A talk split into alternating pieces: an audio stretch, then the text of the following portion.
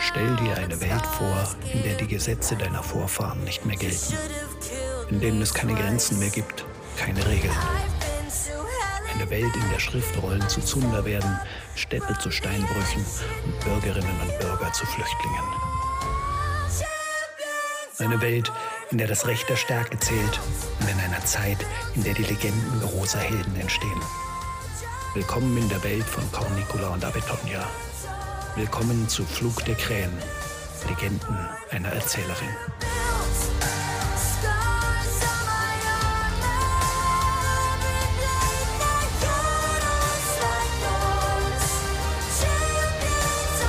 Anno Domini 468 irgendwo in den Weiten des Norikums am ersten Tag des Septembers. Der Tag verlief weitgehend so wie der vorhergehende. Die Sonne ließ uns nicht mehr so rasch durstig werden, da sich der Himmel bewölkt hatte. Trotzdem konnte ich an ihrem Stand erkennen, dass wir nun in die Richtung zogen, aus der der Boreas bläst. Das hatte ich schon so erwartet. Das Lager oder die Siedlung der Krieger lag gewiss auf der anderen Seite der Danubia. Die Erkenntnis begegnete mir mit zwei Gesichtern. Den Fluss zu überqueren, noch dazu mit gebundenen Händen, war nichts, worauf man sich freuen konnte.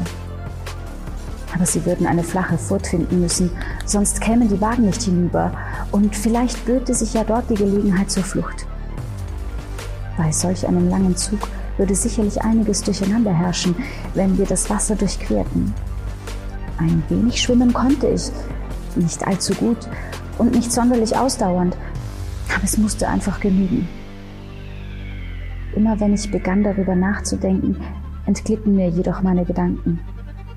Bei jeder Biegung des Weges versuchte ich in der Gruppe der Frauen die Erzählerin zu erblicken. Es wollte mir jedoch nicht gelingen. Wir waren schneller unterwegs als am Vortag. Das mag zum einen an der kühleren Luft gelegen haben, zum anderen wohl daran, dass unsere Führer unruhig wurden. Das langsame Dahintraben schien ihnen zusehends zu missfallen. Immer häufiger ritten zwei oder drei von ihnen im raschen Galopp voraus. Kurz darauf kamen sie zurück, stiegen ab, rasteten, ließen uns Vorsprung, nur um ihre Pferde dann wieder eilig anzutreiben, bis sie den Zug wieder eingeholt hatten. Dann ging das Ganze von vorne los.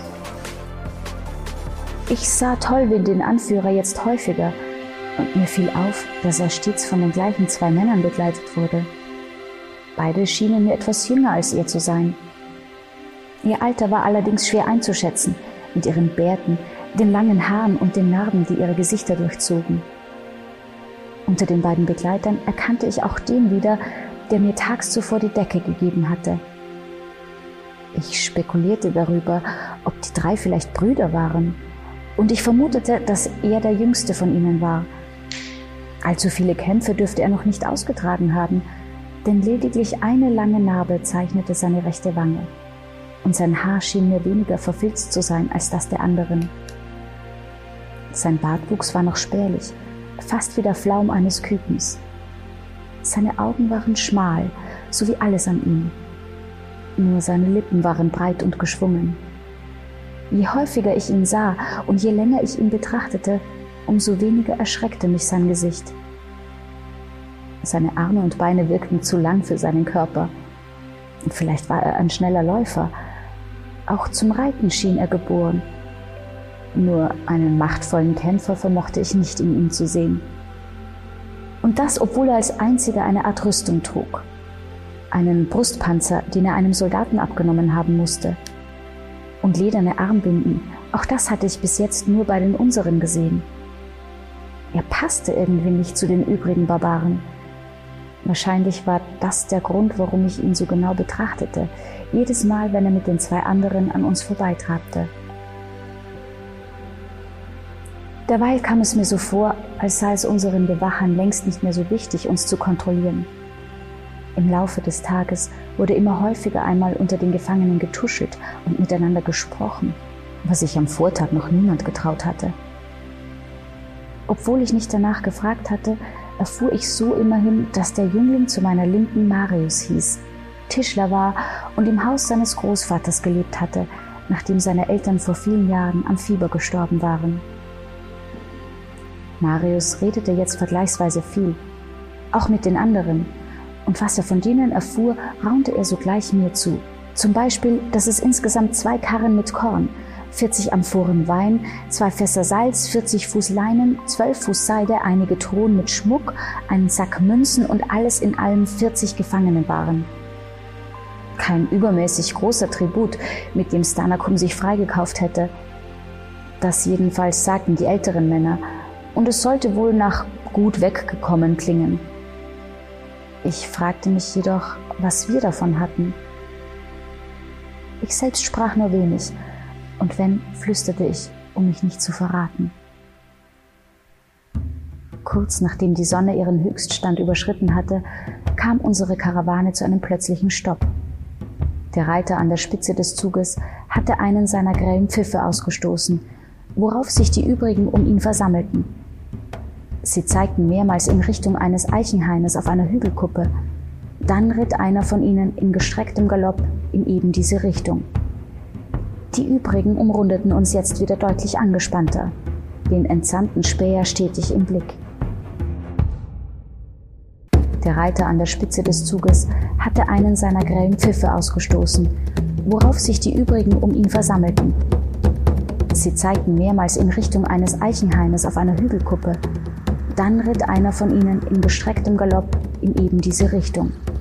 Die übrigen umrundeten uns jetzt wieder deutlich angespannter, den entsandten Späher stetig im Blick. Als der nach einer Weile wieder zurückkehrte, war schon aus der Ferne sein Kopfschütteln auszumachen. Sofort setzte der Anführer den Zug erneut in Bewegung. Von nun an blieben alle Wächter näher bei uns. Das Tuscheln wurde seltener und verstummte im Verlauf des Nachmittags ganz. Nicht zuletzt, weil sich auch Müdigkeit und Hunger und Durst wieder breit machten. Das Nachtlager wurde diesmal auf offenem Feld an der Biegung eines Baches errichtet. Zuerst den Frauen, dann unserer Gruppe gestatteten die Wächter, in dem schmalen Flüsschen zu trinken und uns zu waschen. Einer von ihnen löste dazu das Seil, das uns alle verband von dem Wagen, schnürte es an seinem Sattel fest und führte uns bis ans Ufer. So konnten wir hintereinander ins Bachbett warten, wie Fische an einer Leine.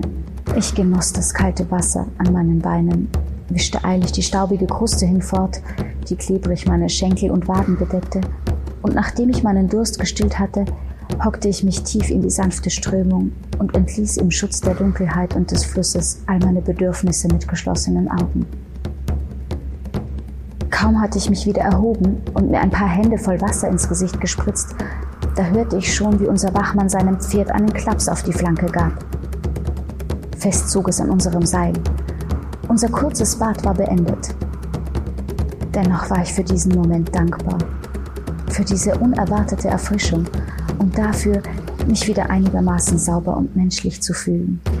Das Lagerfeuer wärmte uns angenehm. Das nass gewordene Ende meiner Decke trocknete schnell und nachdem ich langsam ein Stück Brotfladen gekaut hatte, fielen mir bald die Augen zu. Wie das Rascheln der Blätter in den Bäumen breitete sich ein unruhiges Tuscheln rundherum aus, das sich erst wieder beruhigte, als sie beinahe flüsternd ansetzte, uns erneut mitzunehmen in die vergangene Zeit, frei von unseren Fesseln und fern von der Angst vor unserer eigenen Zukunft. Cornicula erzählt. Das kleine Gasthaus schien völlig verlassen, als Tregenius eintraf. Bis vor einigen Jahren gab es an dieser Stelle einen Fährmann, der Reisende aus seinem Kahn an einer Seilwinde über den Fluss brachte. Die Danube floss jetzt zwar ruhig, doch sie war tief. Und die Fähre bot den kürzesten und sichersten Weg auf der Strecke zum Hof des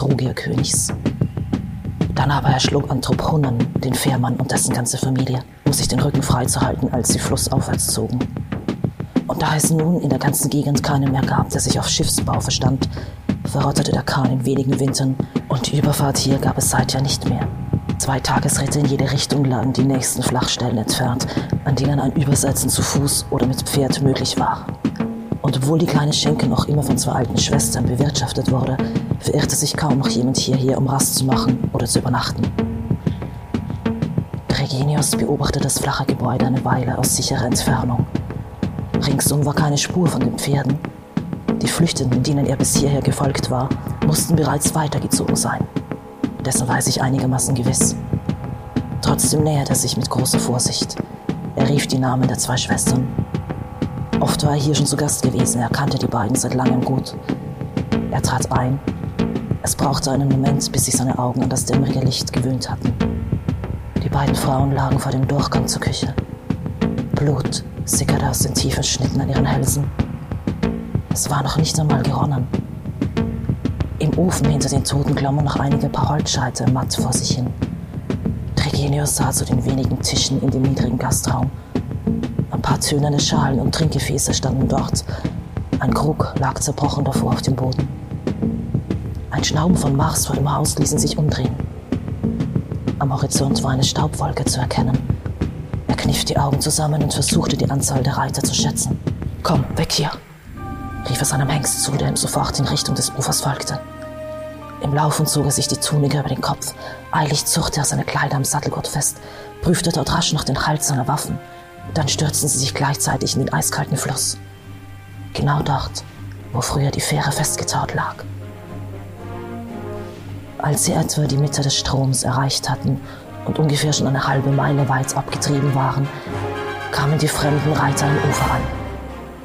Wie erwartet hatten sie keine Bogenschützen bei sich. Und wie erwartet versuchten sie gar nicht erst ihnen zu folgen. Seit Monaten keine Römer mehr weit und breit. Und ausgerechnet jetzt taucht gleich eine ganze Turme hier auf. Wenn das mal kein Zufall ist. Misstrauisch behielt er die kleiner werdenden Legionäre im Auge, während er mit machtvollen Zügen rückwärts weiter in Richtung des anderen Ufers schwamm. Als er schließlich in der Ferne nichts mehr erkennen konnte, wandte er sich um und suchte konzentriert die nächste flache Stelle, an der sie den Fluss wieder verlassen konnten. Kaum hatten sie die Krone der Uferböschung erreicht, da vernahm er Rufklang von gegenüber. Sie verharrten in ihrer Bewegung. Aus dem Schutz der tief hängenden Weiden sah er die römischen Reiter im gestreckten Galopp flussabwärts an ihnen vorbeijagen. Wir sehen uns morgen, raunte ihnen tonlos hinterher. Dann machte er sich gemächlich daran, seine Kleider wieder vom Sattel zu lösen. Der Wald, der sich hier zwischen der Nube und den ersten Bergen erstreckte, war dunkel, wild und an vielen Stellen geradezu undurchdringlich. Ein Urwald, durch den nur wenige Pfade bis zu den verlassenen Steinbrüchen führten. Vor zwei Jahrhunderten hatte Rom begonnen, dort jenseits des Limes Material für den Straßenbau aus dem Fels zu schlagen. Aber die ständigen Angriffe der Barbaren, die mit dem Favonius wie mit dem Solanus kamen, hatten die Unternehmung bald wieder zum Berlin gebracht. Die Schneisen, die durch den Wald geschlagen worden waren, wurden rasch zu, sodass nur ein paar schmale Wege übrig geblieben waren. Kaum jemand kannte sie noch, und mit jedem Sommer schloss sich der Wald ein weiteres Stück. Regenius betrachtete die Schnittspuren an den Ästen. Es konnte noch nicht lange her sein, dass scharfe Klingen den Weg hier freigeschlagen hatten. Hufspuren in beiden Richtungen bestätigten seinen Verdacht. Etwas war in Bewegung. Eine kleine Lichtung zu Zeiten des Bergbaus, wohl ein Zwischenlager für Material und Geräte, die er bei Einbruch der Dunkelheit erreichte, bot sich als idealer Rastplatz an. Es gab eine ausgebrannte Feuerstelle mit einigen Baumstümpfen als Sitzgelegenheiten rundherum. Sogar etwas unverbrauchtes Brennholz lag neben einem kleinen Steinverschlag aufgeschichtet. Der Weg durch den Wald war von der Mitte der Lichtung aus in beide Richtungen mehrere hundert Fuß weit einzusehen.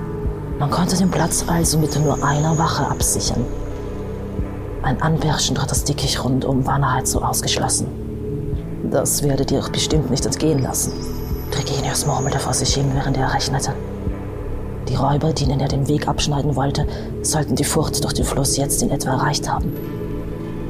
Er schätzte, dass sie die Nacht durchreiten würden, selbst wenn sie nicht wussten, dass sie von einem Trupp Römer verfolgt wurden.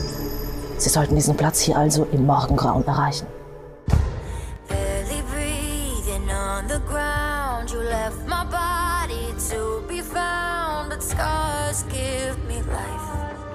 You should have killed me twice.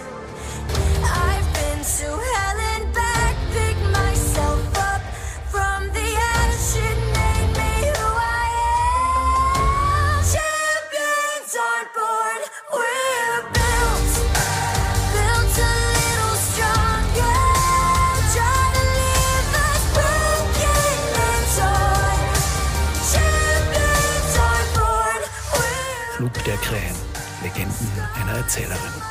Der Histofiction-Podcast mit Ingeborg Mamlerer als Cornicula und Alexandra Kloder-Karner als Avitonia. Buchregie und Produktion Daniel Karazon.